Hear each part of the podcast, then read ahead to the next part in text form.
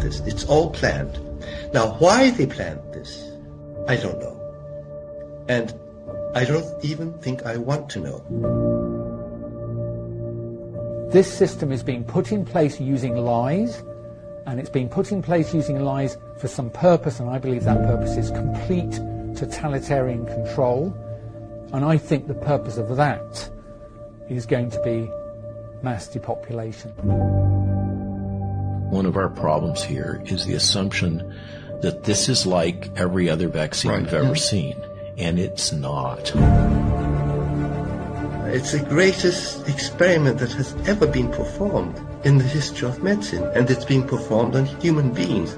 It's just an incredible thought. So all of this started to come together, and we started to get kind of a sick feeling in our stomachs that wait a minute, this is science gone bad here. None of this is supposed to be happening. The CDC has never otherwise explained these stats, and they are so tightly related to the vaccine. 50% of healthcare providers are absolutely not getting this injection. We don't trust the data. The fox guarded the henhouse.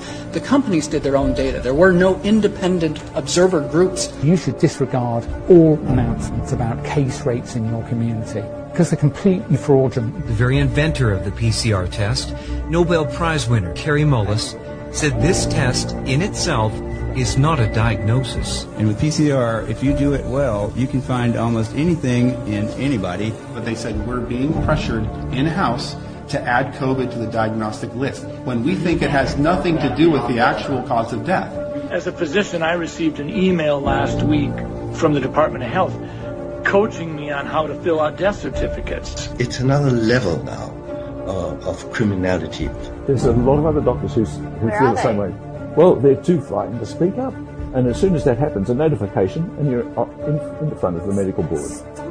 Dr. Robert Malone is a vaccine expert. He is the inventor of mRNA technology. He's undergone systematic attack. His history is literally being erased online. These fact-checking groups, for example, factcheck.org, they're funded by an organization that holds over 1.8